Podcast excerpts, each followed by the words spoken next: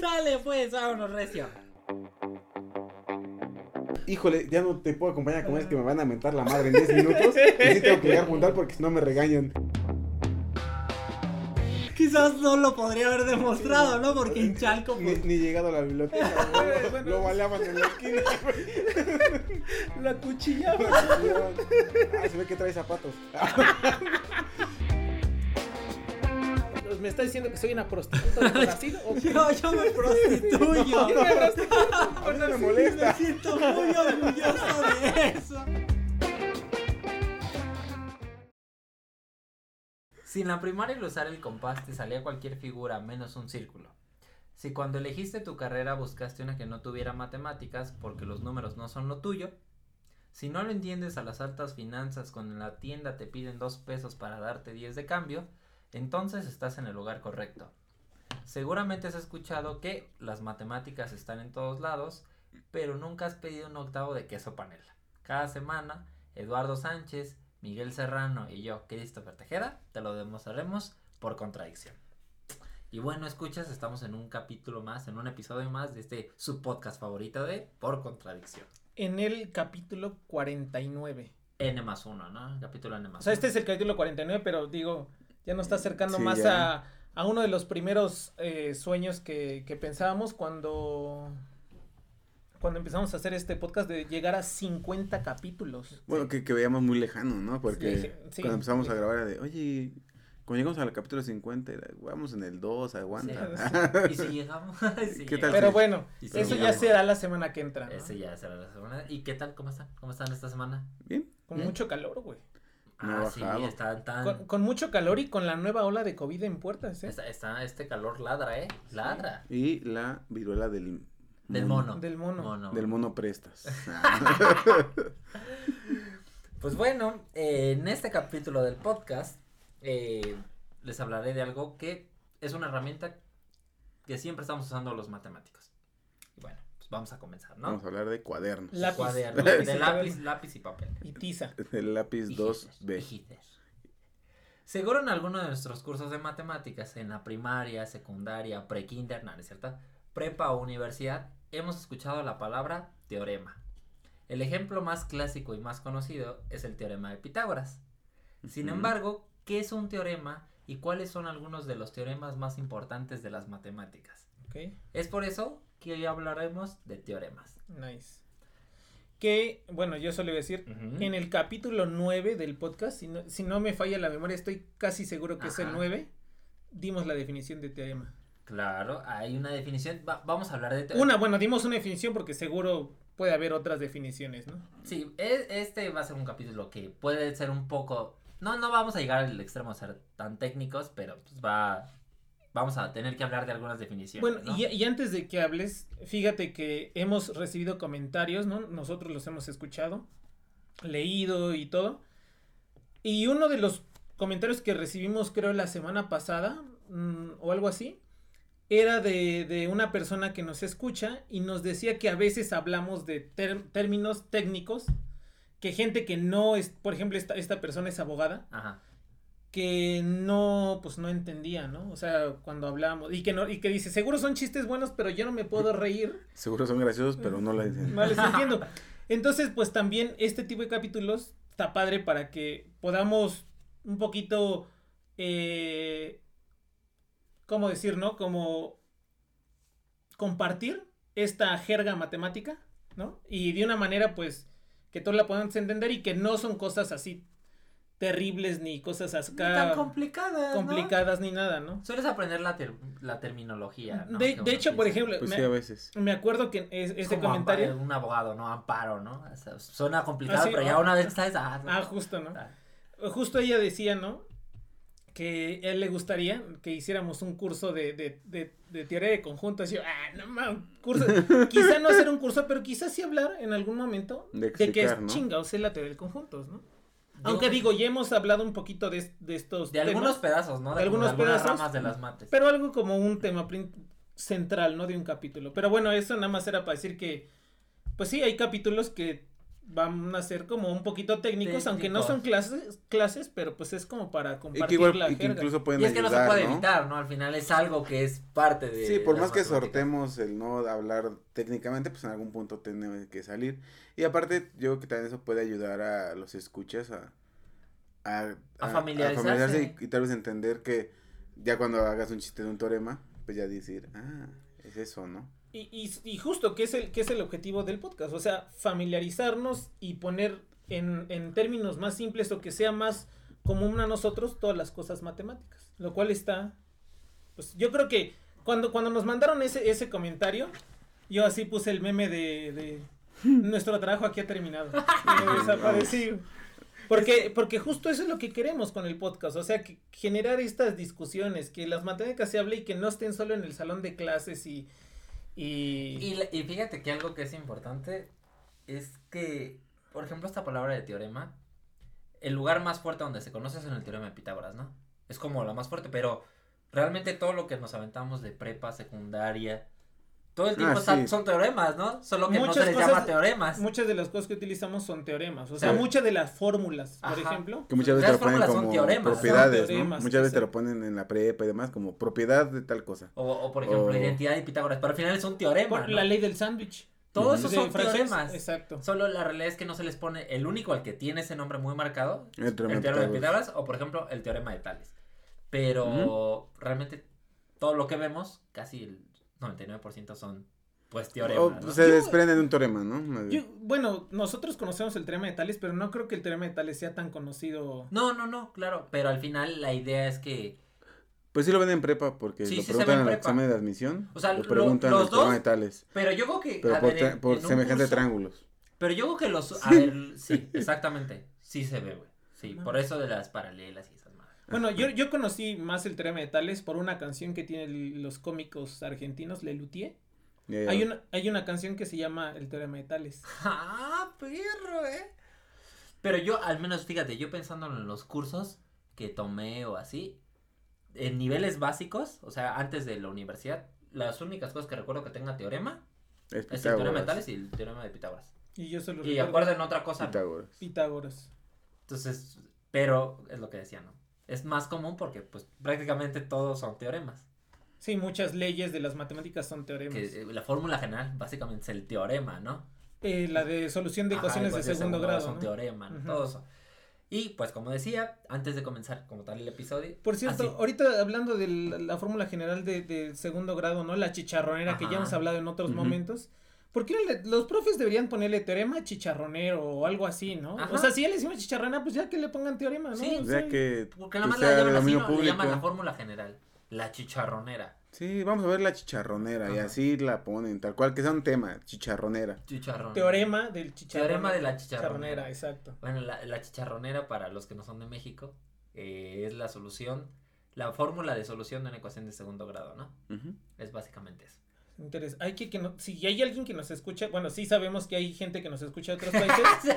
sí, porque digo, si sí el hay- conjunto de gente que nos, nos escucha no es vacío, fuera de México, pero sí que nos digan cómo le dicen en sus países. Aquí en México Sí, es o sea, así ¿cuál es la- desde la el- secundaria que, que te El- enseñan de la prepa. ¿Cuál es el nombre popular bueno, el que se conoce la solución? Sí, de es que, ¿no? sí es que existe un nombre popular. Sí, ¿qué tal si hay? No, es, no es México, lo que es la chicharronera, ¿no? La chicharrone. Le chicharroní. Les- No, ya mejor me callo. Entonces, antes de comenzar este episodio del podcast, pues necesitamos definir algunas, definir algunas palabras clave, que seguro, si no lo hacemos, pues no le entenderían bien al capítulo, y por otra parte, pues los matemáticos se sentirían ofendidos, porque son las herramientas con las que trabajamos todo el tiempo. Y la primera, o sea, primero lo primero es, ¿qué es una proposición? Ok. Es lo más básico, ¿no? Y una proposición básicamente... matrimonio. de- Ah, y decorosa, ¿no? Una proposición de matrimonio. Pues una proposición es un enunciado al cual le podemos asignar el valor de falso o de verdadero, ¿no?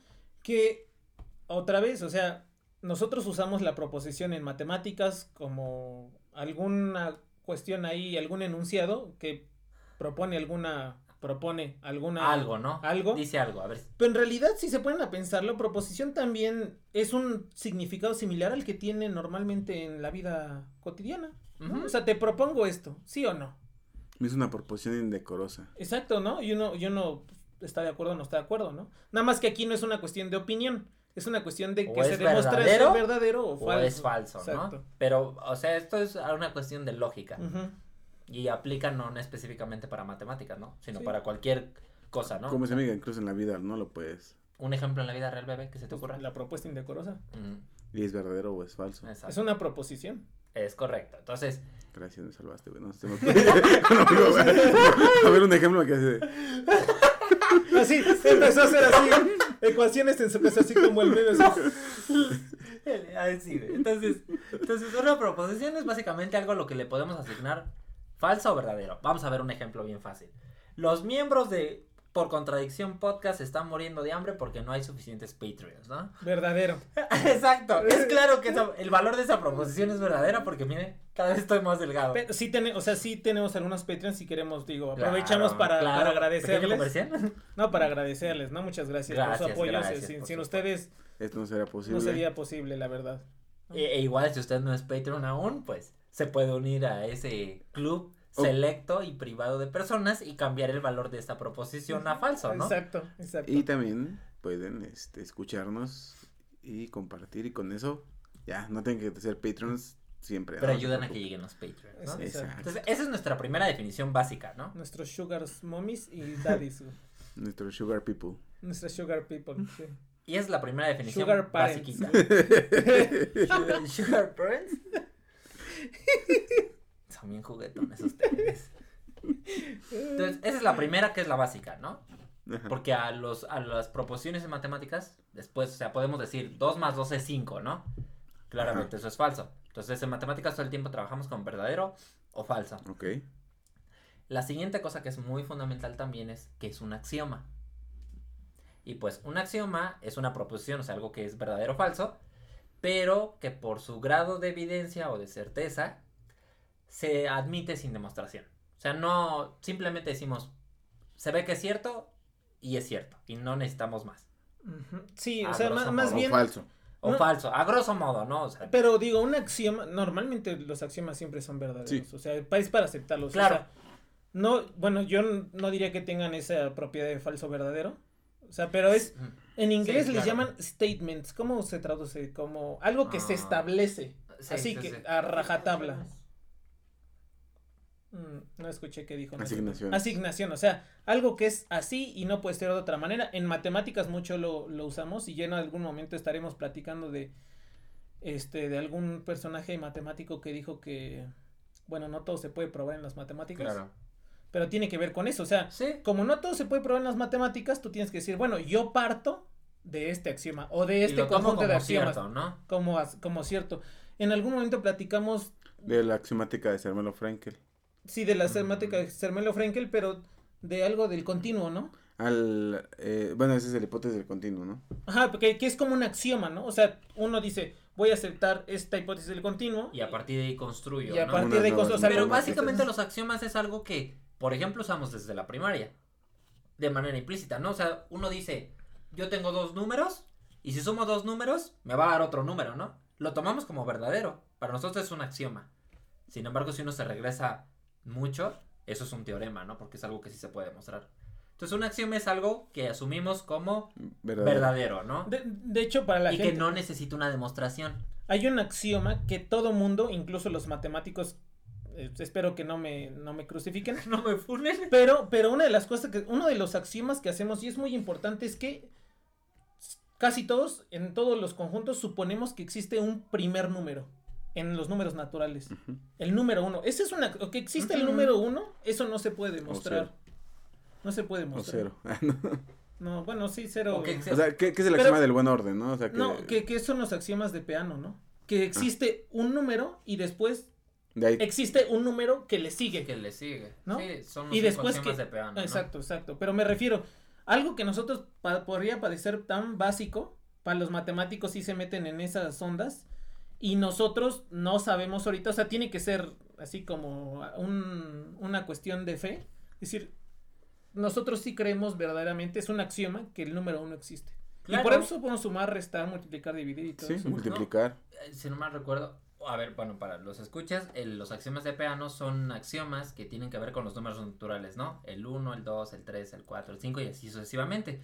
Y a partir de esos cinco axiomas que se admiten como verdaderos, se construye pues las propiedades de los números naturales, de ahí se pasan a los enteros, los racionales y se van construyendo todos los números. Básicamente to- propiedades. todo lo que conocemos, o sea, todas las operaciones que hacemos cuando vamos al tianguis, cuando compramos en la tienda, cuando tenemos que hacer fracciones, cuando se todo vienen de ahí. todo eso viene de los axiomas. Incluso, eh, o sea, algo que es tan obvio como que si yo sumo dos números y los cambio de orden sigue siendo lo mismo, realmente eso se demuestra, mate- se Ah, sí, matemáticamente. pero eso no, ¿no? es axioma, ¿no? No, por eso, pero esa demostración proviene de partir de los axiomas de Peano, ¿no? Entonces, bueno, ese es un... Sí, los axiomas de Peano no tienen esa, esa propiedad, si no mal recuerdo. Y la conmutatividad es una demostración. Pero bueno, ya. No, Sí. es que yo iba a decir, no, no, es que no se funda en, en, en, en los axiomas de piano. Yo digo, no sé. Bueno, sería cuestión de verlo, pero estoy... Después vamos a hacer un, 99% un seguro. duelo, hacer un duelo de cuchillos, así. Pero, vamos a pero estoy, estoy círculo, 99% seguro porque recuerdo que estaba viendo Teorema de la conmutatividad, sí, en un libro. Y pues justamente se habla de eso y la función Bueno, sucesor, sí, etcétera. sí, sí, se tiene que establecer la conmutatividad desde el momento en que hay grupos que no son conmutativos. Entonces Ajá. sí es una propiedad importante Es una propiedad que, que no cumplen todos los y se va grupos construyendo. o colecciones de objetos. ¿no? Pero bueno, básicamente eso, pero retomando esto, un axioma es algo que hay que cerrar el paréntesis de cosas Pare- así muy técnicas que, que, no ente- que ya aquí ya bailó ya- Berta ya- todos nuestros pero escuchas. un axioma Todo lo que- básicamente es algo que es cierto, se, se cree. cree ya, lo creemos, es verdadero, no necesita demostración. A ver, un ejemplo en la vida real. ok, y entonces ¿No? vamos por lo último. no, no, No, sin no. ejemplos. Me agarraste en curva, ¿no? y finalmente, el santo grial de los matemáticos, que es un teorema. Ok. Que eso es lo que eh, todo matemático aspiraría, ¿no? A crear su propio teorema o a demostrar su propio teorema, Sí que un teorema lleva su nombre, que ¿no? es- lleve su nombre. Y pues consiste en una proposición, es decir, algo que es verdadero o falso, pero puede ser demostrado de manera lógica a partir de un axioma o de otros teoremas anteriormente, ¿no? Ok. Proposiciones. Ajá, también. o proposiciones. Y este proceso de demostración, pues se lleva a cabo mediante reglas de inferencia, ¿no? Como de A, A implica B y, bueno, hay técnicas, pero al final es algo que un teorema sí puedo demostrar, ¿no? O sea, yo puedo decir, ah, esto puedo probar que es cierto. Por ejemplo, eh, a, a ver, un teorema podría ser Teorema de. Pitágoras. Teorema de Pitágoras, o la, el teorema de que la suma de los ángulos de un triángulo es 180 grados. Ángulos internos. Ángulos internos, claro, claro. Discúlpeme usted. No, Sí, porque no. los externos tienen ese. Son 360. ¿no? No, también 180, ¿no? eh, no, son 360. Algo así. Sí, son 360, ¿no? Los Ajá. externos. Sí, No creo, ¿eh? sí, yo, son 360 y hay otra cosa. Dependiendo, si fuera un triángulo es una No respectiva. me acuerdo bien. No creo, no creo. Pero a ver, si lo contempla son. eh, No, güey. Sí, mejor me callo. Un equilátero que sus Son, ángulos a miden ver, 60. 360 por por, eso. 4 menos 180. ¿Eh? Sí, porque No, Algo pero así, mira. no me acuerdo bien. o sea, pero- tú tienes, tú tienes tu ángulo así del triángulo y entonces lo que estás midiendo el externo es toda la vuelta Ajá. menos el cachito. Entonces, la vuelta son 360 y solo tienes 3, 303, 360. Entonces, 3 por 360 menos los 180 que suman los de adentro. Le creo. Le creo. Pero bueno, al final vamos a pensarlo en el ejemplo que dijimos, ¿no? Pero por ejemplo, los suman ángulos. rectángulo que mide 60 grados, 60 los internos. Igual, es lo mismo. No, güey, porque son 120 los externos. Pequeño. Es que, es que un ángulo, un ángulo externo es, Es la, que es ahí- la, ahí- ahí lo la estás pon- proyección de la línea, güey. Ahí lo Y es el complementario que suma 180 grados. Pero ahí lo estás poniendo como si fuera una base. O sea, como si tú lo pones en una base, entonces ahí sí. Pero eso lo podemos Pues, demostrar. Eso ¿no? te- Eso lo No podemos peleen, demostrar. amigo. Eso lo ver, podemos Pásame un libro. demostrar. Ay, pásame el de geometría, güey. Bueno, ya, Pásame ya. geometría. Bueno, continuamos. Pero la idea es que un teorema es algo que podemos demostrar, Sí. ¿no? Y el que sí todos sabemos, es el de casi todos sabemos, es que la suma de los ángulos internos de un triángulo da 180 Eso grados. sí. Sí, sí, sí, Sí, no, te digo, interno sí. Eso, Ese sí eso es sí, cierto. eso sí es cierto, sí, sí, sí. Pero digo, casi todos sabemos, yo creo que hay una, Ay, bueno. es una fracción muy pequeña de la gente No, que sabe eso, también en, la, en las secciones de admisiones preguntan Sí, los ángulos internos. sí. Bueno, a ver, una cosa es que te lo pregunten y otra cosa es que lo sepas, ah, bueno, ¿no? te, te lo tienen que enseñar. O sea, O sea, vaya- igual y si le pregunta a mi mamá, igual y no sabe esa O sea, a lo- a lo- Ponle que no, a pero lo- en algún momento la vio, o sea, lo que voy es que Sí. Puede ser, es en la prepa te- les enseñan eso. O sea, Lo, lo enseñan, bueno, Al menos en que México, ¿no? Ajá. No, pero sí es un hit, es un clásico. Quizás no lo aprendemos, güey, pero en algún momento se vio. Ah, bueno, de que se haya, o sea, de que se haya visto Pero- así, pero que lo sepamos es, no creo. Pero ese es un teorema, ¿no? ¿Y es Sí, por sí, qué? sí. Porque es un teorema porque se puede demostrar. O sea, se, se hace ahí paralelas y líneas, dos paralelas cortadas por una secante y lo de ángulos alternos internos y esas cosas.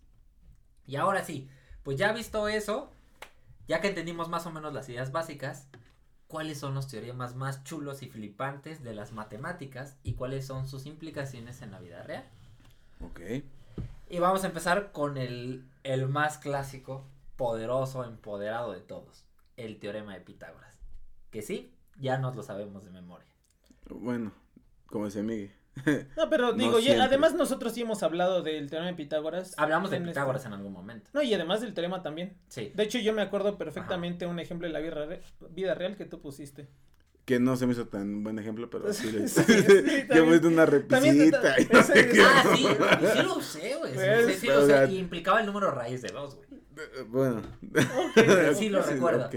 Pues es muy algo, una un kichi de los matemáticos. Pero lo usé al final. Entonces, el, el teorema de Pitágoras, ¿qué es lo que nos dice el teorema de Pitágoras? Ya lo dijo nuestro buen Eduardo en algún capítulo, que en todo triángulo rectángulo Ajá. la suma, ah, perdón, la hipotenusa al cuadrado es igual a la suma de los cuadrados de los catetos, ¿no? Parece un teorema muy Pues es como. Como, como que- ah, ejercicios que solamente hago en la secundaria o en la prepa y hasta ahí, ¿no? Y no realmente pues, no me sirve de nada. Pero la realidad es que es una de las, más bien yo sí diría que es de las herramientas más fundamentales que se utiliza en la ciencia, básicamente, porque está inmersa en casi todo lo que hacemos. Por ejemplo, o sea, eh, una de las cosas que hacemos comúnmente con el teorema de Pitágoras es medir distancias. Ajá. Esa es la clásica, ¿no? O sea, queremos ver una, una distancia. Y es algo con lo que todo el tiempo los matemáticos estamos trabajando, con medir distancias, ya sea para calcular eh, longitudes o lo que sea, o por ejemplo con esto, todo el cálculo. O sea, si, si lo pensáramos, pensar en el concepto de derivadas, integrales, optimización, ecuaciones diferenciales, geometría analítica, trigonometría sería prácticamente imposible. Y pues con eso la realidad y los avances tecnológicos que conocemos pues no serían posibles. ¿Por qué? Porque la derivada, ese concepto que tenemos de derivada, ¿en qué se basa? Se basa en medir distancias, ¿no? Y ver qué va pasando con una distancia o con do- conforme la vamos haciendo más Sí, sí, chiquita, sí, ¿no? Sí, por, por ejemplo, eso se podría aplicar para la geolocalización, ¿no? Todo- o sea, los GPS, saber dónde estás, cuándo te va a llevar tu Uber, pues es gracias a- al tema de Pitágoras en- al final del día, ¿no? Que si no, Sí, no lo- tienes lo que se la dice- posición global, Lo- bueno, lo que se dice en las películas, ¿no? Literal, este, estamos triangulando, cuando alguien quiere rezar una llamada, estamos triangulando, este, La su posición, pues usan ahí teorema de Pitágoras a fuercitas. Claro. de- O sea, porque el teorema de Pitágoras no solo es para, para, o sea, sí, el teorema de Pitágoras es para triángulos rectángulos, pero alguna generalización del, del teorema de Pitágoras ya no, se, ha- ya no se usa solamente para triángulos rectángulos, sino para cualquier tipo de triángulo que uno quiera, ¿no? Y eso es lo que usan para triangular las llamadas y localizar un punto o algo así. Entonces, o sea, les digo, pensar en eso de derivadas, límites, pues sería imposible. Medir distancias, o sea, medir distancias no será posible. No podríamos, por no podríamos crear ecuaciones como la ecuación de una circunferencia. Porque la geometría analítica, la, la geometría analítica, ¿qué es lo que hace? Es crear geometría, pero a partir de ecuaciones, ¿no? O sea, más, más bien es es de cierta pon- forma. o sea, poner intuiciones geométricas que se pueden dibujar como expresiones analíticas. ¿no? claro, o sea, es con, o sea, o con ecuaciones, con ¿no? ecuaciones, sí. Porque uno puede tener el dibujo de un círculo y decir esto es un círculo, pero quizás para otra persona eso no es un círculo. ¿Y No, cómo, o sea, ¿y cómo sabemos que eso estoy- es un círculo? Por eso le estoy asocio una impresionado, o sea, esto, esto está, está rompiendo mi cabeza porque es un capítulo que ya tengo en mi mente para que tenía para escribir, o sea, no, no, no se está metiendo en ¿Estás nada. reclamando? No, no, ¿Estás no. reclamando? Digo, me, chile, pero ya me cállate, parece, Chris, ¿no? No, me- Pero carnal, ¿dónde? me parece muy este, este, ¿cómo se dice? y, surreal. No, no es surreal, ¿no? O sea, pero curioso, ¿no? Que, que, que estos Una temas. coincidencia. estos- coincidencia, exacto, esa es la palabra, ¿no? Coincidencia. Entonces, eso es básicamente lo que hace la geometría analítica, ¿no? Como tú dices, asociarle a un objeto, pues, una, una, por ejemplo, una ecuación. Y con eso, pues, ¿qué podemos hacer? Por eso es que uno puede ir a un graficador y ponerle la ecuación de una circunferencia, de una elipse, de una parábola. Y con eso podemos eh, graficarla. Y eso se le debe a, a René A- Descartes. al, que, al que creó GeoGebra. No, ¿No es a? René Descartes. Sí, ¿no? a René Descartes. pues, ¿Sabes lo que estoy pensando? Debe o sea, me, me dice, me, o sea, me da risa como Chris dice, no, pues todas estas cosas se pueden utilizar en un, un montón de cosas este, en la vida real, no sé qué. Y ningún y, todo, ejemplo. y- y todo eso que nos has dicho, o sea, digo, tiene implicaciones en la vida real, claro, pero O sea, son no como significa- implicaciones super ulteriores como No, o sea, no siete niveles más allá, güey. Sí, claro, pero al final estás de acuerdo que sí. A ver, vamos a pensarlo. Si uno quitara el teorema de Pitágoras, si tú lo quitas, se cae a pedazos todo. Sí, pero dice Chris, esto se puede ocupar en la vida real, por ejemplo, puedes plantear una ecuación diferencial de primer orden después de Pero hablar de una que curva que dices, elíptica. ¿no? Cuando, cuando usamos una graficadora, ¿no? O sea, pero hay un chingo de gente que no usa graficadoras, nunca No, no, no. Pues, sa- Pero, ¿Sabes un fíjate, ejemplo? o sea, pero eso es a lo que voy. Ahí te va, un ejemplo real que se ocupó del teorema de Pitágoras. En un juicio en Estados Unidos, usaban el teorema de Pitágoras para defender al acusado porque lo, lo acusaban de estar en una esquina de una calle. En cierto momento del día cuando se cometió un asesinato y el abogado vía el teorema de Pitágoras vio que a la hora de salida no importa qué velocidad fuera no era posible llegar a la esquina con el teorema de Pitágoras güey porque vio que ninguna de las, de las formas de llegar sumaba la distancia o la velocidad a la que tenía que haber ido para poder llegar a cometer el asesinato Estás hablando de un juicio muy famoso de gente Ah. famosa. y- Que está llevándose a cabo. ya, ya, te, ya, te, ya Ah, acabó. sí, ya, ya acabó, ya ya acabó. ya acabó ya acabó Pero, pero, o sea, lo que voy, sí, o sea, no, no significa que es algo que ya voy a salir y lo voy a aplicar. Eso no pasa. no no que sí No, no sé. Pero, pero lo que sí es cierto es que si uno quitara el teorema de Pitágoras, Sí, no tendríamos o sea- tecnología como la tenemos. O sea, si en ese momento no existe el teorema de Pitágoras, no podríamos estar haciendo este podcast simplemente. Pues Porque implica el desarrollo del cálculo, implica las telecomunicaciones, desarrollo de mucha ciencia.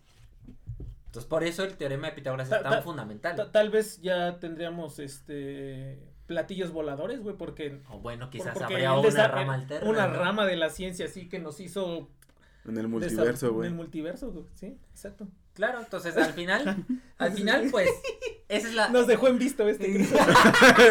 ah sí multiverso Pues sí. déjame checar, ¿no? Ah, sí, sí, sí. El multiverso, dice el Chris. Ah, la de Chip y Dale, ¿no?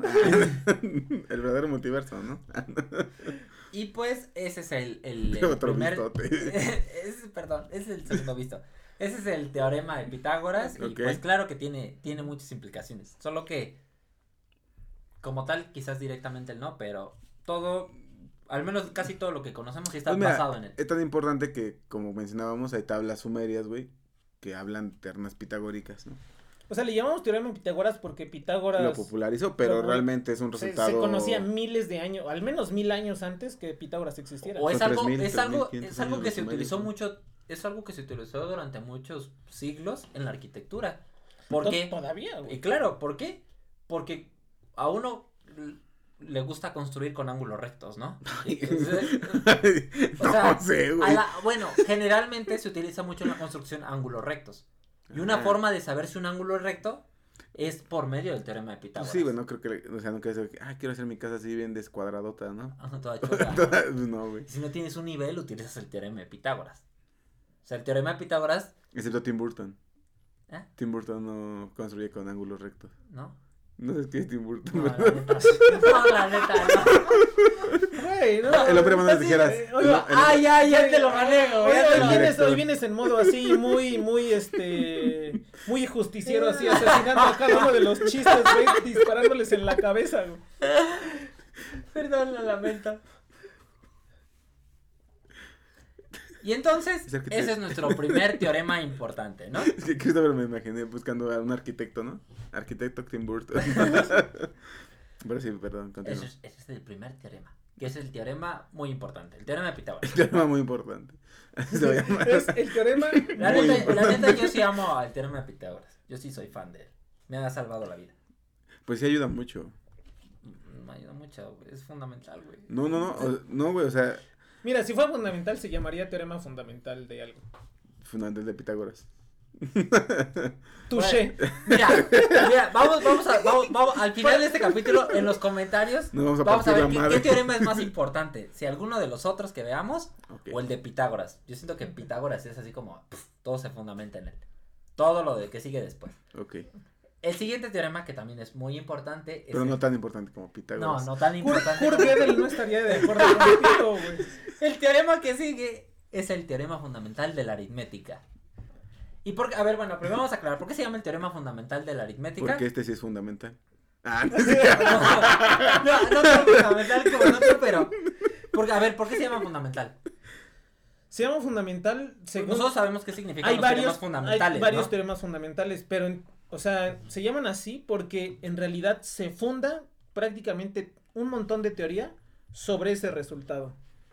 Y esa es una, y la otra es porque todos los resultados anteriores como que convergen en ese resultado que es muy importante, ¿no? Porque es la funda de los demás resultados. Ah, no. Sí, Pues la realidad es que. Porque, a ver, uno no empieza con el teorema fundamental de la aritmética. Es una conclusión a la que llegas y que dices, güey, como que si juntas todo esto, llegas a esta parte y esta cosa es súper útil. Porque antes de llegar al teorema fundamental de la aritmética, que ahorita vamos a ver qué es, empieza uno con definiciones de números primos, el algoritmo de la división, divisores, y ya después llegamos a esa cosa. Pero bueno, ¿qué es el teorema? ¿Qué es el teorema fundamental de la aritmética? Pues en teoría de números dice lo siguiente, o afirma lo siguiente, todo número entero positivo mayor que 1 es un número primo o bien un producto de primos. Además, este producto es único. Monterrey, güey. Sí, Monte- Monterrey, güey. Es el teorema fundamental de la aritmética completa. De hecho, ahí son. Porque o todos son. O solamente es uno. O el producto de primos. No mames, sí, güey. A Sí. diferentes potencias. Y, y- y a ver, vamos a, vamos a hablar, de- vamos a dar unos ejemplos de qué, de qué significa esto. Te falta diferentes potencias, ¿no? ¿Sí lo dijiste? Bueno, esa es la parte básica, salvo órdenes y esas más. Pero Ah, vamos a bueno, empezar. sí, sí. Entonces, por ejemplo, el número 12 claramente lo podemos escribir como una multiplicación de números primos. Vamos a ver qué es un número primo, pero es un número que solamente... Pero también ya dijimos, ya dijimos eso, güey. No, vamos a definir, dividirlo, pero lo estoy diciendo. entonces Pero sí. lo voy a definir. Pero un número primo es el número que solo se puede dividir por él mismo y, por, el 1. Por ejemplo, el número 12 lo podemos escribir como 2 por 2 por 3, Hmm. usando números primos. Y es la única forma que hay, salvo el orden. Sí. O sea, ya sé que 4 por 3 es 12, pero 4 es 2 pero por 2. 4 es 2 por 2. Ya me acuerdo cuando lo O cuando por dijimos, cuando en el capítulo de los libros por el, Ajá. la soledad de los números primos, ahí definimos qué es un número primo. Exactamente. Incluso habló de los primos gemelos. Ah, sí es cierto. Y que yo digo que se suicida al final. no sé, es que me quedé muy traumado. O por ejemplo, el número 15, el número 15 lo podemos ver como 5 por 3 y es la única forma que hay. O el 3 por 30, 5. Ok, salvo, salvo el orden, Ah, sí, repito, perdón. salvo el orden. O el 30 Es 2 por 3 por 5. Eh, Sí. Y es, y, e intuitivamente, ¿qué nos quiere dar a entender este resultado? Pues, de cierta forma lo que nos dice es que basta tener los números primos para construir todo lo demás. Salvo el, el 0 y el 1, ¿no? O sea, porque o tienes el número primo, y si tu número no es primo, pues haces combinaciones de primos y al final llegas a todos los números. Todos los demás números. Y eso es lo que te está diciendo, básicamente. ¿Qué querés decir, Mike? No, que, que justo, o sea, por eso toda, toda la criptografía actual se basa en los números primos. Bueno, de- no, ni siquiera en los números primos. Eso sí me consta, eso lo estudié, ¿no? En, en la licenciatura iba a ser mi tesis Antes eso. de abrir los An- ojos. Ajá. Exactamente, Antes de- antes de tocar las estrellas con mis manos.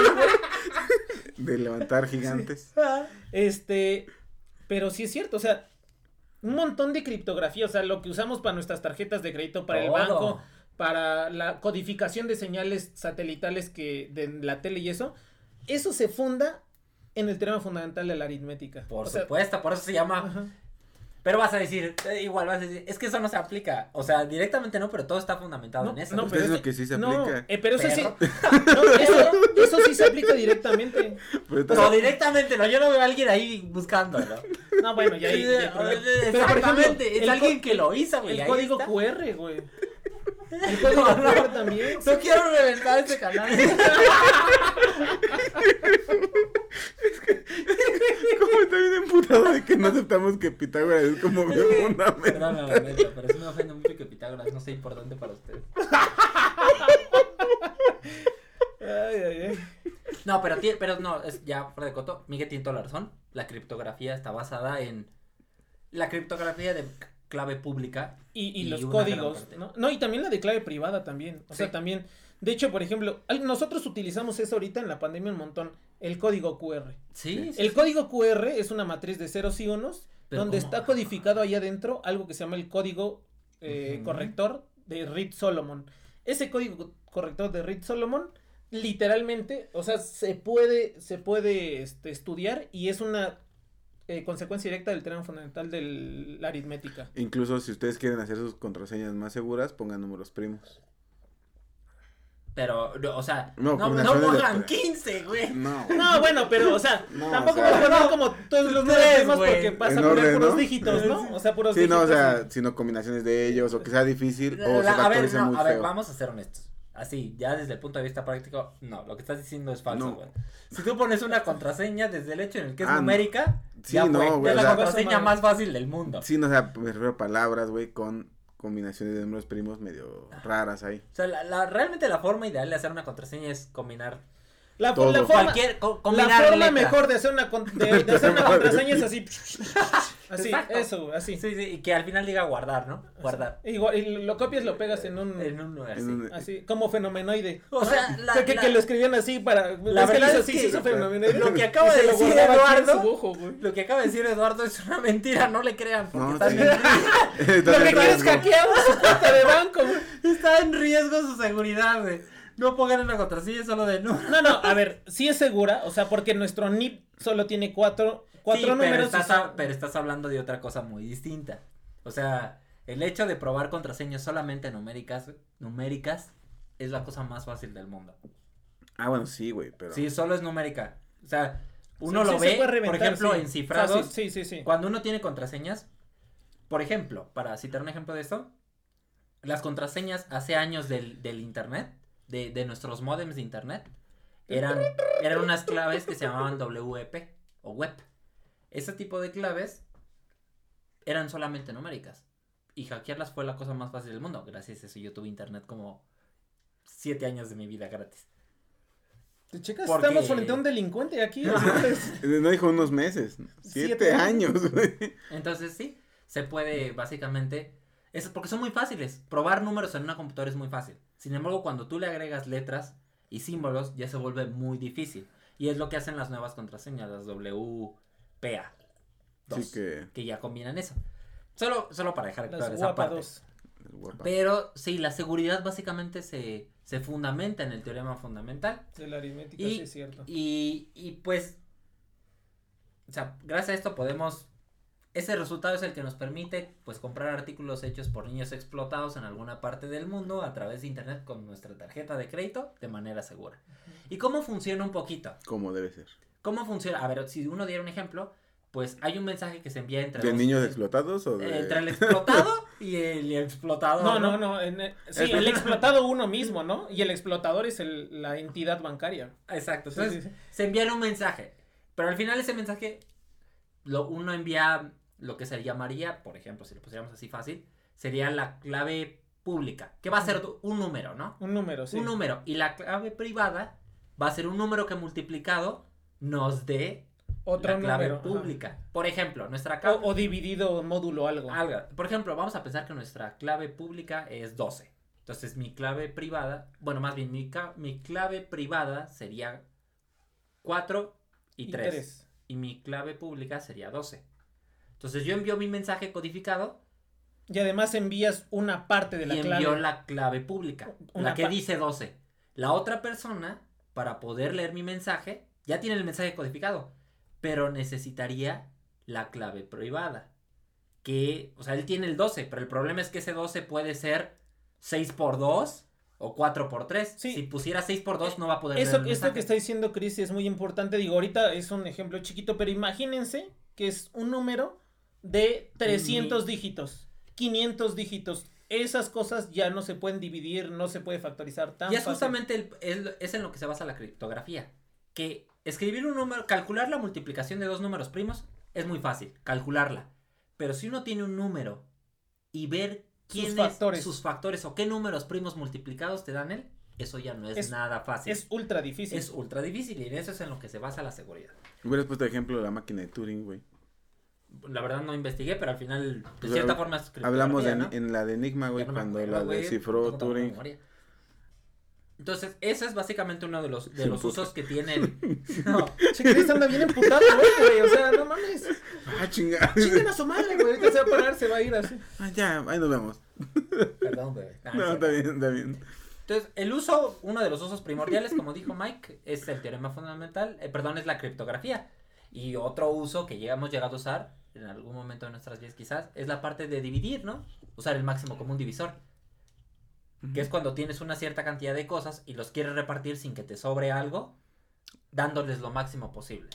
O el mínimo común múltiplo, ¿no? Que es, por ejemplo, vamos a pensar que tengo un autobús que completa una ruta en dos horas, otro que la completa en cuatro y otro que la complete en seis. ¿En cuántas vueltas Pero o cuántas horas van a llegar al mismo punto? Más fácil, güey. O sea, tú vas a una fiesta y hay dos cartones de chela. ¿De a cuántas chelas le toca a cada quien?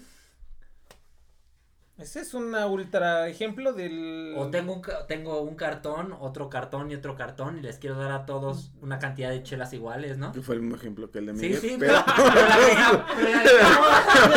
Le agregué un cartón, güey. compré otro cartón. Es que ya no soy pobre, güey. U otro ejemplo, compras cuatro cartones. Y ese es el siguiente teorema del que quería hablarles, que sí es, sí es bien útil. El tema del cartón de El chelas. teorema para aplicar el cartón de chelas. El siguiente teorema, que también es muy importante, es el teorema fundamental del álgebra. Ok. Ese es, un hit, ¿no? Ese es como el Johnny, el Johnny Depp de, de los teoremas. Ok, Está demandado. muy demandado. Va. De- de ¿Y cu- qué, y qué establece este teorema? Pues este teorema establece que una función polinomial de grado n, una ah, bueno, tiene exactamente n ceros en el conjunto de números complejos, contando ceros repetidos. Bueno, eso es así. Sí, Pero, ¿qué es lo que quiere decir? O equivalentemente, que una ecuación de grado n tiene n soluciones. N ceros. Contando ceros.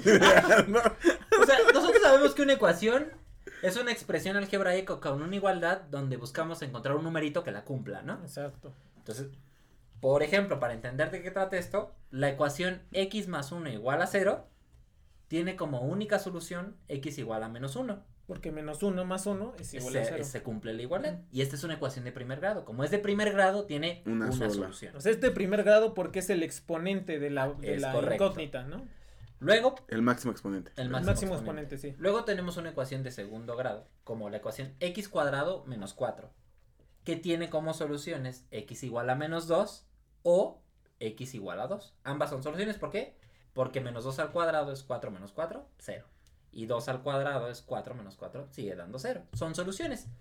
Entonces, esta es una ecuación de segundo grado y tiene dos soluciones. Ujú. Eso. Y si una ecuación es de quinto grado, pues va a tener cinco soluciones. ¿Y qué utilidad tiene esto? Bueno, a ver, aquí sí entraría como lo mismo del teorema de Pitágoras. No es inmediato, no es inmediato, pero la realidad Sí, sí, sí. es que es ultra útil. Todo el tiempo lo estamos utilizando. ¿O no? ¿Qué utilidad tiene? Pitágoras. No, no sé, güey, no, no sé, ahorita no se me O sea, ocurre. A ver, si, si lo pensamos, el hecho de que una gran cantidad de problemas se resuelvan a partir de resolver ecuaciones Ahorita que lo pienso, Una, sí. u- una gran cantidad de problemas de la vida real se resuelven a partir de plantear Sí, ecuaciones. De ¿no? resolver algo, ¿no? Y, y hacer, eh, por eso les decía que estaba escribiendo la última parte del podcast.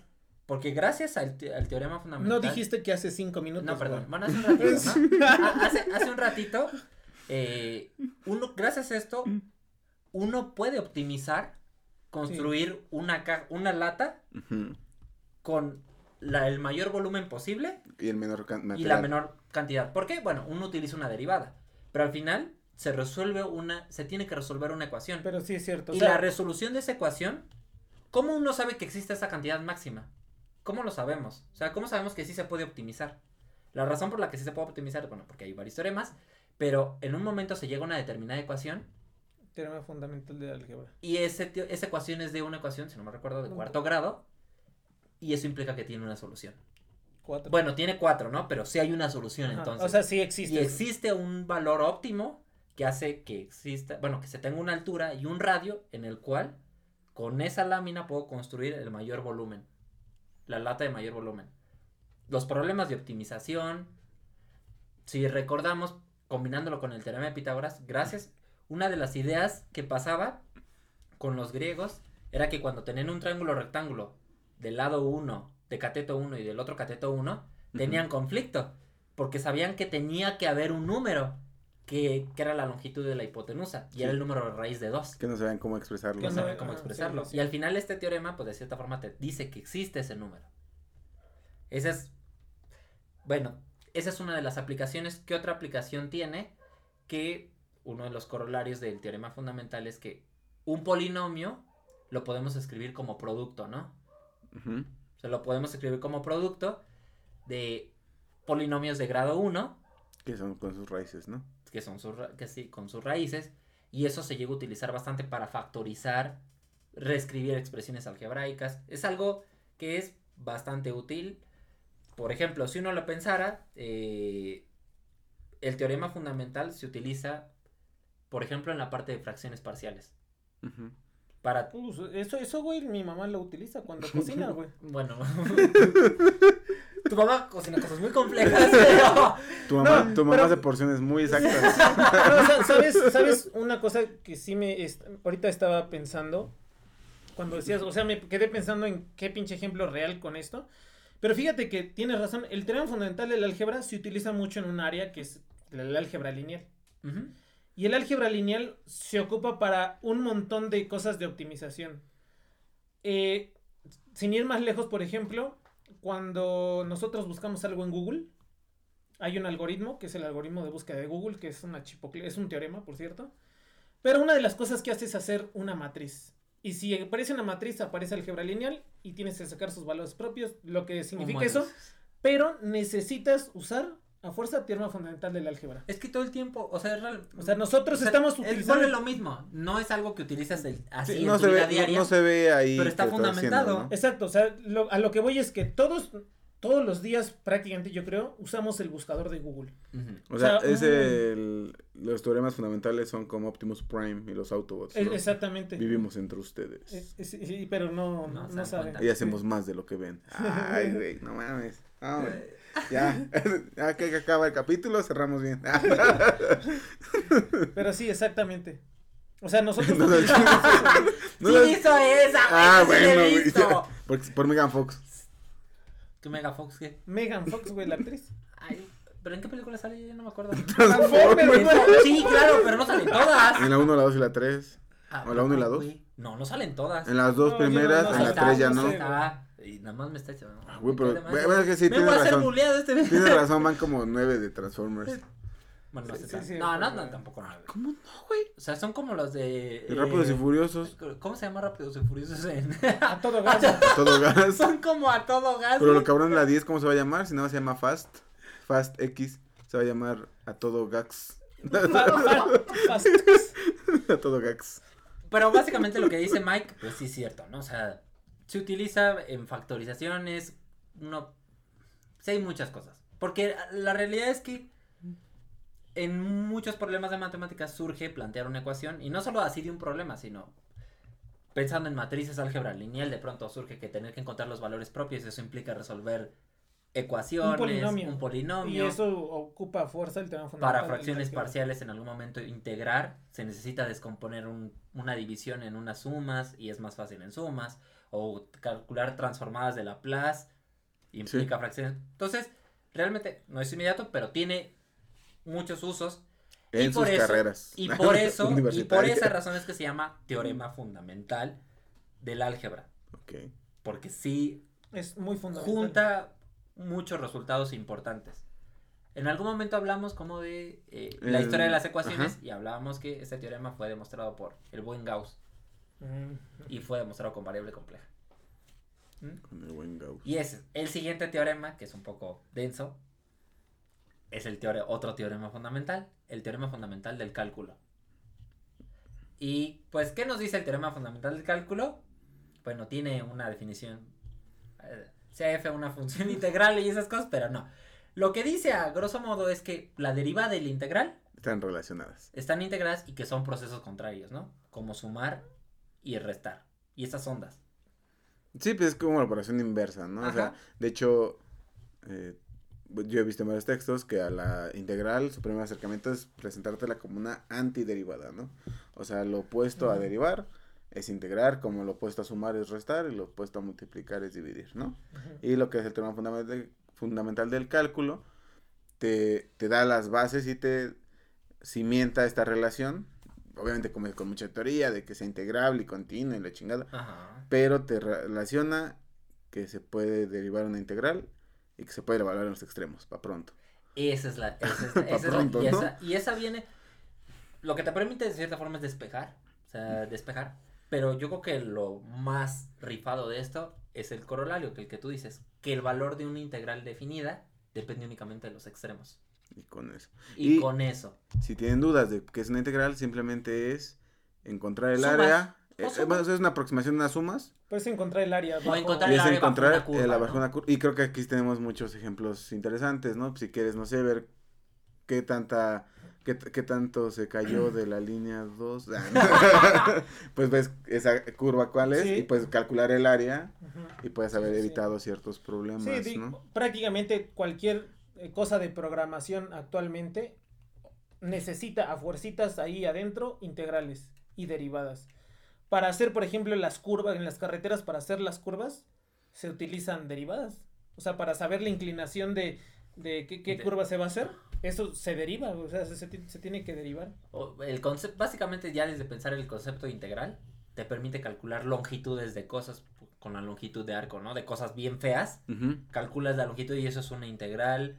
Tiene que ver con todo esto, pero lo que yo lo que quiero rescatar es lo que decía este Eduardo. De los extremos. Lo chido es que ese valor únicamente depende de dónde comienzas Ah, sí. y dónde terminas. sí está Y bien. eso es lo más chido de todo. ¿Por qué? Pues aunque no, aunque ahí sí va a sonar medio flipante, pero por ejemplo con este tipo de herramientas se pueden resolver problemas de crímenes. ¿Por qué? Porque cuando una cuando se mata una persona existe la ley de Enfriamiento de la ley de Newton. enfriamiento de Newton. ¿Y qué dice la ley de enfriamiento de Newton? Que la tempe- que la temperatura o el cambio de temperatura va a ser proporcional a la temperatura del cuerpo. Sí. Entonces, a ver, ¿a ¿qué quiere decir eso? Si el cuerpo, si la temperatura está cambiando muy rápido, es porque el cuerpo está muy caliente. Y si la temperatura está cambiando muy poquito o se está enfriando poquito a poquito, es porque el cuerpo ya está muy frío. Eso es lo que está diciendo. ¿Y qué podemos hacer? Pues si nosotros conocemos en algún momento la temperatura del cuerpo, podemos saber de cierta forma en qué momento pasó. ¿Hace o cuánto hace tiempo? cuánto pasó. Ajá, ¿Cuánto tiempo lleva de muerto? ¿Cuánto tiempo va, por ejemplo? Pues sí, como decían, creo que lo mencionamos en un ejemplo, ¿no? En algún capítulo, este, eh, ese ejemplo yo, yo llegué a ponerlo, ¿no? De que llega un investigador así, ve cuánto, eh, qué es la temperatura del cuerpo en ese momento. Pues en el, en, el, en el capítulo que hablamos de la guerra de los integrales, creo. Mm, No me acuerdo. Tal vez sí. Creo Pero sí, pero sí, justo eso, como dice Christopher, este, porque se sabe que la- el cuerpo humano está como a 30 y... 36, 35 y cacho. Siempre, sí. ¿no? Ajá. Entonces con eso ya puedes saber... y este tipo de problemas se puede resolver cuánto tiempo lleva eso. muerto, cuánto va a tardar un pastel en enfriarse, cosas así como bien O tontas, ¿no? Tal vez diría uno. básicamente, por ejemplo, lo que sigue utilizando en ecuaciones diferenciales, ¿no? ¿Cuánto eh, tiempo va a eh, desaparecer la radiactividad en un lugar? Sí. O sea, son ese tipo de cosas que... ¿Cuándo, ¿Cuándo conviene comprar en Chernobyl, no? Un ¿Cuándo terrenito, va a güey. haber oferta, güey? ¿Ya conviene, ¿Ya conviene invertir en Chernobyl? No, todavía no, aguántate tantito. Aguántate 150 años más. No, creo que miles, güey. Y esos fueron los ejemplos, y esos son los ejemplos que dimos, pero, pero obviamente tiene una infinidad de más problemas Sí. cu- cuando uno habla de problemas de, de dinero, de ansiedad, no, no es cierto. Se pone a llorar. problemas, eh, por ejemplo, cuando uno tiene la parte de aplicaciones, ¿no? De integrales. Ah, pues sí. Calcular presiones sobre... Trabajo. Tra- trabajo ejercido de fuerzas para subir agua a tinacos. No trabajo como empleo, ¿no? Sí, no. integrales, ya es- simplemente integrales, ¿no? Básicamente O sea, integral, poner rampas, ¿no? En las, en los auditorios y eso, ¿no? No. Un auditorio integral. ¿no? No, no, no, no, la, no la capté, güey. no. ¿Te refieres incluyente más bien? Pero pues también es integral, güey. No, güey, ¿qué, qué barrio vives? No sé. Entonces, por ejemplo, estos son algunos de los casos, pero, Hay más. pero Pero básicamente hay más. el teorema fundamental del cálculo, pues es el que permite construir todo lo más importante de, de ecuaciones diferenciales. En eso se basa todo. Por eso es muy importante y se llama teorema fundamental porque al final reúne muchos teoremas, ¿no? No, pues es, es como el, el máxime de, del cálculo diferencial eh, integral, justo, o sea, es todo lo que estés en integral, todo lo que ves en diferencial, Y luego los lo combinas, puedes ¿no? este, resumir casi casi en este resultado. Ujú. Sí, sí. Y de cierta forma es un puente entre ambos, ¿no? Y pensar en matemáticas avanzadas Es sin ese Carter. resultado, pues prácticamente no es posible, ¿no? Quizás sí podemos, en ese sentido sí podemos pensar en criptografía, pero no podremos pensar en cosas que tienen que ver con... Por, por ejemplo, probabilidad y estadística no, No, se, está- no podría se podría hacer hacer. sin integrales. La normal, todo eso. Pues al nada, final. Todos sí, son- todos son eso, eso- integrales. eso que vemos de las normales, pues está basado en la distribución normal y al final es una integral, ¿no? Definida. Y el último, para concluir, pues es el teorema de Green o el teorema de Stokes. Ay, güey, sí, bueno, sí, yo siento que no es tan... Tan Claro. fundamental. No, no, no, deja tu fundamental, como tan digerible, ¿no? Siento yo. No está sé. perro, pero lo vamos a hacer lo más fácil. Simplemente lo que dice, Me, me encanta, me encanta que antes de hablar de Green y Stokes, güey, eh, Chris dijo, vamos a entrar con uno que es un poquito más denso, teorema fundamental del cálculo, ok. Ah. Y cuando dice, bueno, y ahorita vamos con Green y Stokes, güey, eso es es súper ultra mega de- densísimo, ¿no? eh, está denso, pero a ver, lo vamos a, vamos a hacerlo más fácil. Ok. Lo único que dice este teorema, lo que relaciona es que si uno tiene, si uno quiere calcular, uno puede calcular la integral que existe en una curva cerrada. Imagínense que tiene una curva cerrada. Una curva cerrada sin nudos.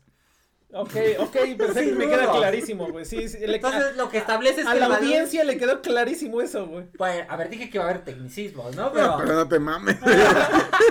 Bueno, a ver, Ah, bueno. una curva cerrada es... Es como un mecate. Ajá. pero sin nudos. Por por eso, güey, no, no he acabado el ejemplo. Ah. Es hacer un círculo con un lazo, güey. O sea, una figurita, co- una figurita figurita. que en el mismo punto que empieza, Ahí termina, pero no tiene nuditos. Entonces calculan, por ejemplo, cualquier cosa que sea la integral a lo largo de esa cosa. O por ejemplo, el tra- la fuerza Me que la fuerza que es- Güey, la fuerza que me- sufre una Me partícula. encantaría ser así, este, alguien que no se dedica a que no sabe qué pedo con las matemáticas y estar escuchando. Calcula una integral alrededor de una curva cerrada. No sé qué se imagina esa Pero, persona. pero, espera, espérate, espérate. Entonces, Ahí voy, que calcular, calcular esa integral, ajá. de cierta forma es lo mismo que calcular el, esto sí es algo más, más natural, ¿no? Calcular el área que hay dentro de esa figura. Eso es lo que dice el teorema de Green. Que calcular la integral que existe a- en todo el borde es equivalente a calcular el área que hay dentro. Y esto, pues, ¿en qué cosa se aplica? A ver, bueno, con esta cosa se permite resolver, por ejemplo, el problema de calcular el área de una elipse. Si uno intenta calcular el área que hay que encierra una elipse, esa figura que vemos en geometría analítica, El huevito. si uno lo- es un si- huevito. es un huevito, ¿no? Si uno lo intenta resolver con una integral como lo conocemos, con las formulitas, no te sale, porque sale una integral elíptica. La forma de obtener el resultado exacto es integrando a lo largo del borde y sale que el área es pi por la longitud del semieje menor por el semieje mayor. Bueno, lo, lo único que quiero decir es que Me encanta. permite calcular el área de eso. Pero ese fue el ejemplo geométrico más claro. Ok, ok. Pero gracias a eso, ya me fui así. Ay, güey, sí lo vieron en algún momento. sí, no, Sí, huevo, sí, sí, sí. Ese es uno. Otra cosa que nos permite hacer esto es calcular los momentos de inercia de un objeto en mecánica. Sí, sí, sí, a huevo. ¿Qué son los, qué- de cierta forma, ¿qué son los momentos de inercia? Pues es como la resistencia que pone, uno, que pone un objeto al girar sobre un mismo eje. Por ejemplo, un cilindro hueco tiene una cierta inercia. O una esfera hueca o rellena tienen diferentes inercias. Y estas cosas se pueden calcular fácilmente gracias a ese teorema. Se puede calcular. Y eso es algo que se usa en mecánica todo el tiempo. O sea, un físico sin estas cosas, pues Ah, sí, sí, no sí. podría, ¿no?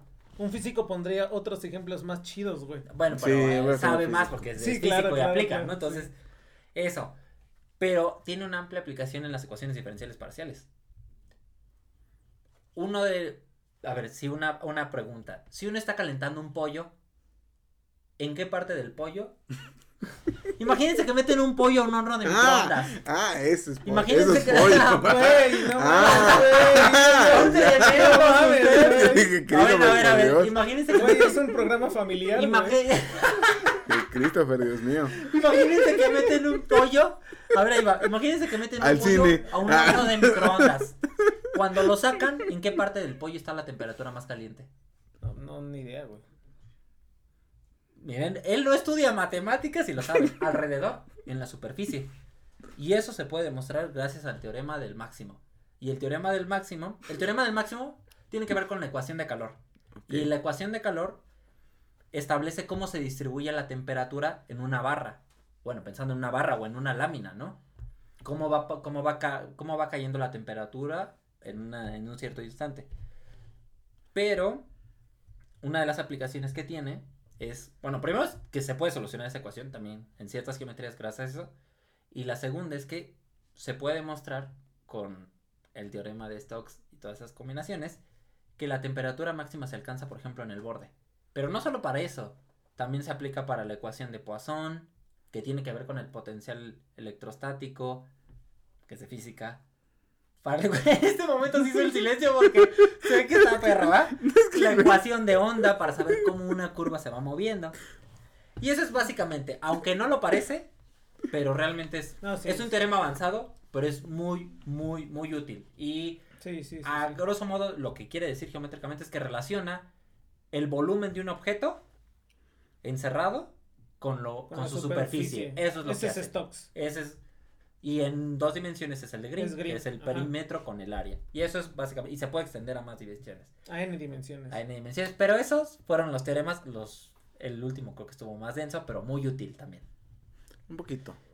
No, sí, Ya, y aquí sí, le paramos. sí, sí. No, estos sí, fueron algunos, pero hay. claro. Estos nada más- la mayoría fueron como de análisis. Pero está el teorema del límite central. De Teoremas de la dimensión. De álgebra lineal. el- la ley de los grandes números. Y esos son otros teoremas que también son muy importantes. Pero este fue nuestro capítulo. Teorema de hoy. Bayes. De la De. Bayes. teorema- ¿El teorema de qué? El teorema de Bayes, güey, pues sí. Y lo más importante que es The best of the best teoremas, güey. El teorema de Bayes. Y pues bueno, amiguiños, esto fue nuestro capítulo del día de hoy. Fue, al final fue un capítulo denso, pero tenemos que pasar por esto en algún momento, así que espero no hayan sufrido tanto. Son, son las clases que dicen, ah, esta clase va a ser la pesada, güey. Sí, Sí, güey. Pónganse al tiro. pero lo intentamos hacer lo más fácil que se pudiera. Ujú. Y bueno, pues este fue nuestro capítulo del día de hoy. Y pues Los agradecemos. invitamos antes de irnos a que se suscriban de nuevo al canal, pues compartan este ahí con sus compañeros matemáticos. Físicos. Que los matemáticos sí estarían bien No, emocionados. no, la- la verdad- la Güey, verdad es que todo esto- de Stokes. O sea, la verdad es que todo esto sí lo ven muchos Sí. ingenieros, muchos físicos. Nosotros lo vemos, o sea, como matemáticos lo estudiamos, pero en realidad yo creo que los ingenieros y los físicos Sí, nos tiempo nos dan ejemplos. 10 Uf. vueltas en esto En porque ellos tienen un chingo de aplicaciones de todas estas cosas. Sí, o sea, Nosotros no sabemos. si ustedes gustan, ¿no? pueden ponernos en los comentarios. No, mira, pues este ejemplo está más chido Ah. y demás, ¿no? Es- O mira, este teorema me gusta más. Y que no está ahí, no lo pusiste, ¿no? Pero el teorema de tal a mí me gusta más. Pongan ahí qué teorema les gusta más y por qué es el teorema de Bayes. ¿Y por qué Valles? Pues bueno, ese fue el capítulo de hoy. Redes sociales. Pues al podcast lo encuentran en todos lados como arroba por contradictio. En YouTube estamos como por contradicción podcast. Si hasta este punto, pues este dale like, este comparte, comenta, eso nos ayuda a vencer al algoritmo. Ahí me encuentran en todos lados como Edo un humano más. A mí me encuentran en todos lados como Migue Más. Ah, me encuentran en YouTube como Matt Wammer y en Facebook como Christopher Tejeda. Bueno, pues eso fue todo por el capítulo del día de hoy. Nos vemos la próxima semana. Utilicen teoremas en su vida diaria. Fundamentales como el de Stokes y o Pitágoras.